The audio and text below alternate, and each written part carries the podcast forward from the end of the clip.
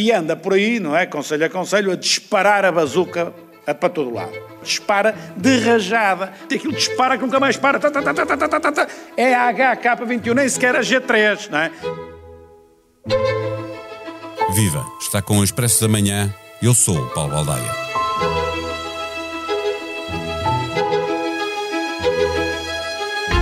A promessa de uma maternidade em Coimbra, a ameaça de uma lição à Galpa em Matosinhos, a narrativa PRR utilizada à exaustão e misturada com declarações de candidatos que se afirmam em melhores condições para aceder aos fundos europeus por serem socialistas, a que se somam cartazes na rua misturando obras financiadas com esses apoios europeus e apelos ao voto no PS. Há nesta vertigem desta semana muito do que já tinha sido visto noutras campanhas, mas há igualmente a sensação de que houve uma mudança de estratégia nos últimos dias e isso teria de ter uma leitura política. O que se passa com o PS? Está à espera de surpresas?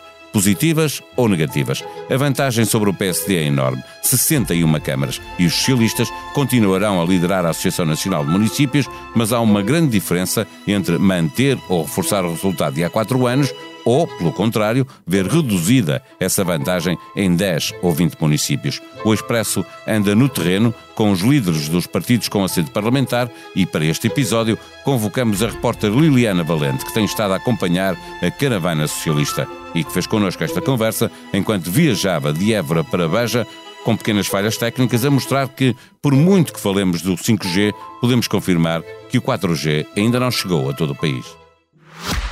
O Expresso da Manhã tem o patrocínio do BPI.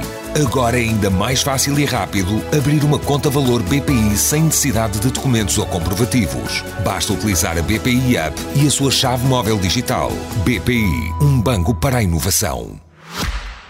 Viva Liliana! O Partido Socialista uh, e o seu secretário-geral estão em campanha. António Costa tem que dividir-se entre ser Primeiro-Ministro uh, e ser secretário-geral do PS. A oposição faz acusações de que ele está a utilizar o cargo de Primeiro-Ministro para apoiar os candidatos do, do Partido Socialista um pouco por, por todo o país.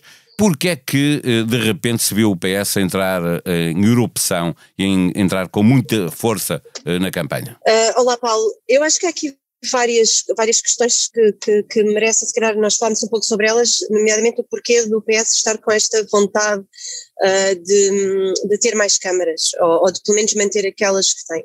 Há algumas que, que, que no seio do PS fala que há algumas Primeiro, a, margem que, que, o PS tem em relação a outros partidos é bastante grande, não é? Tem a Associação Nacional de Municípios uh, detém a maioria das câmaras, mas é preciso mesmo que, que, que, assim continue e aí a vontade do PS e de António Costa andar a fazer esta campanha que foi frenética no, no, no fim de semana.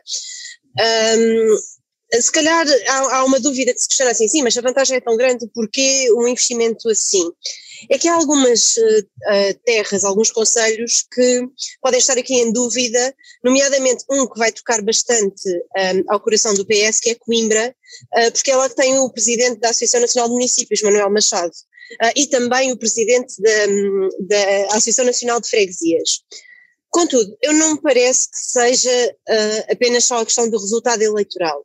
Eu acho que António Costa uh, está aqui numa campanha em que ele se sente bem porque está a ser bem recebido, porque há um ano e meio que estamos em pandemia e eu acho que há aqui também uma certa libertação da política, por assim dizer.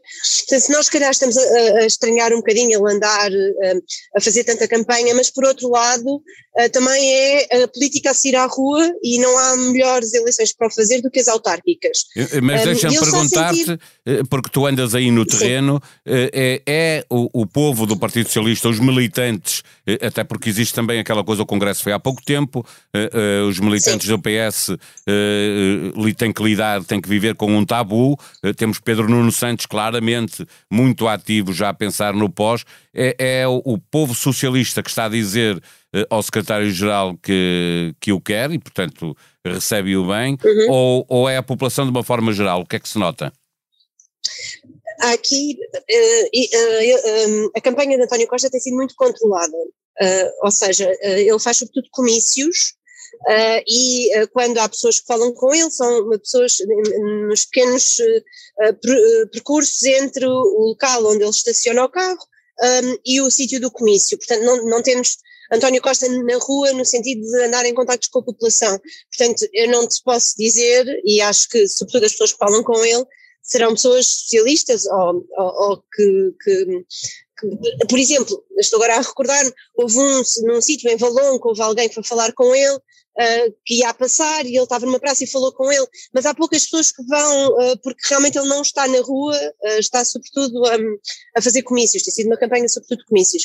Portanto, sim, acho que é o povo socialista que lhe está a dizer e que lhe está a passar algumas informações e que lhe está a agradecer, está a pô-lo lá em cima. ele foi recebido por uma festa que eu, eu, eu, faço campanhas há muito tempo e não me recordo de uma festa tão exagerada como foi a de Vizela, em que era foguetes, bombos, pétalas de rosa, porco no espeto, um concerto do Toy, portanto era toda uma, uma, uma festa preparada para o receber. E eu acho que o próprio também senti isso. Uh, nós há, há, uns, há uns dias eu acabei por escrever um texto que era o dia da libertação para António Costa chegou mais cedo. Porquê? Porque realmente ele nota-se que anda bem, um, está confiante naquilo que fez e eu acho que ele está muito confiante no resultado de domingo. Eh, Liliana, e o que é que leva a cometer o que eu acho que é um erro, porque do ponto de vista político isto é sempre uh, um desgaste, uh, a exagerar uh, no discurso da narrativa do, do, do, PRR, porque depois tem candidatos do Partido Socialista a dizer para votarem neles porque têm mais acesso aos fundos europeus, ou sim, o próprio a, dizer, a, a prometer uma maternidade em Coimbra que não tem rigorosamente nada a ver com as autárquicas. O que é que leva o, o secretário-geral do PS, experiente político, a cometer este erro? Pá, promete a maternidade em Coimbra, prometeu o Hospital Central no Alentejo a dizer que ele já está em obras, prometeu a Nacional 14 a, de Famalicão um, até agora salvo até à Maia, portanto há ali, ele, to, em todos os locais onde foi, ele foi falando das obras que tem para aquele local. E eu, uh, tu dizes-me assim, é um erro. Eu acho que é um, ou seja, é um erro no sentido em que ele sabe que não pode fazer por causa da, da, da lei da, e das queixas que pode vir a ter a CNE.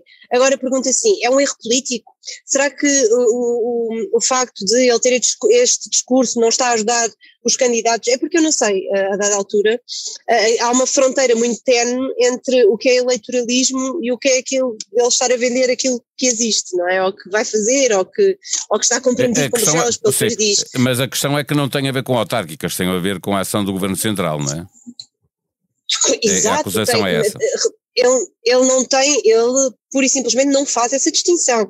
Ele, desde o primeiro dia que nós temos estado em campanha com ele, e eu comecei, começámos a segui-lo ainda em Louros, eh, portanto já foi na, na semana antes, ou seja, na semana de pré-campanha, António Costa está a vender o que o governo está a fazer. Para haver, eu acho que a confusão é propositada entre o governo e os autarcas. E depois ele faz sempre a ponte que é um, que, que, que, não é só o PRR que está em discussão, estamos também a falar de outros fundos europeus, como os programas Portugal um, 2020 e o Portugal 2030, não é? sim, e os programas operacionais regionais que vão ser decididos pelos autarcas, porque agora as CCDR são nomeadas pelos autarcas. Um, isso também daria toda uma outra conversa sobre como é que, ela, como é que eles foram nomeados um, ou eleitos, como, como é, António Costa costuma dizer. Um acordo PS-PSD, não é? Ou seja, os programas que dão dinheiro para as autarquias vão ser desenhados pelas autarquias e é essa ponte que ele faz, que é os autarcas do PS têm mais vontade, estão mais preparados, é o discurso que ele tem feito consecutivamente. E depois, já que estamos a falar dessa questão que tu me estás a dizer de, de não tem nada a ver com autárquicas, mais do que o PRR ou do que os programas operacionais, há aqui algumas medidas que é preciso ter muita atenção. De repente começámos uh, hoje, no dia de hoje, a falar do englobamento de IRS.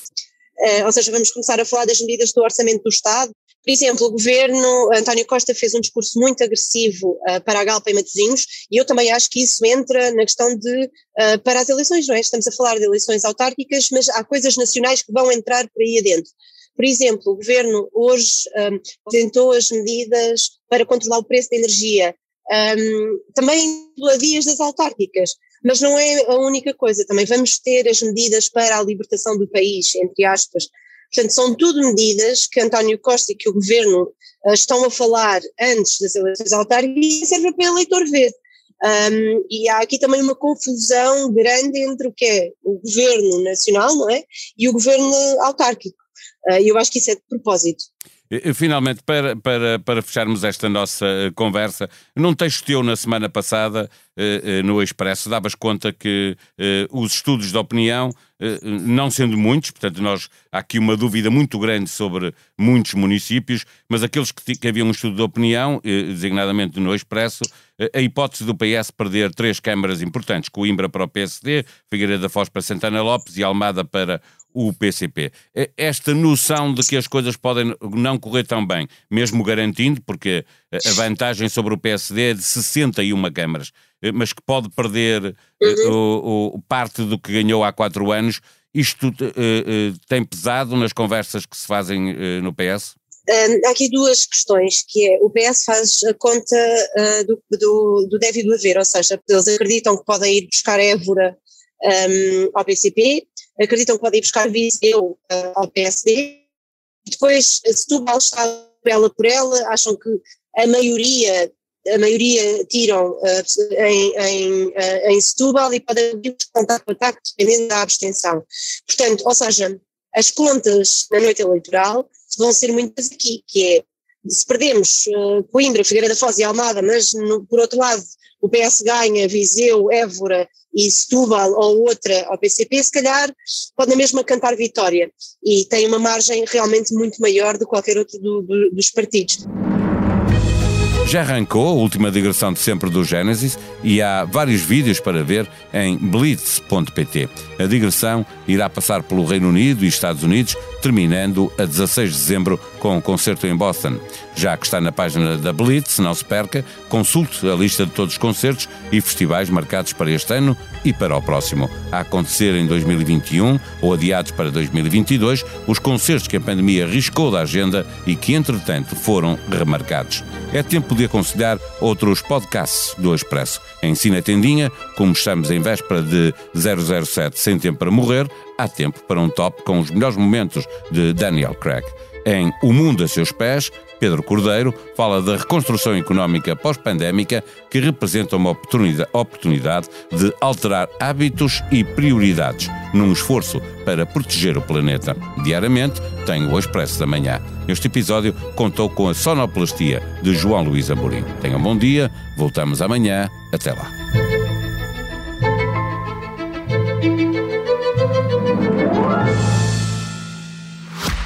O Expresso da Manhã tem o patrocínio do BPI. Agora é ainda mais fácil e rápido abrir uma conta valor BPI sem necessidade de documentos ou comprovativos. Basta utilizar a BPI App e a sua chave móvel digital. BPI, um banco para a inovação.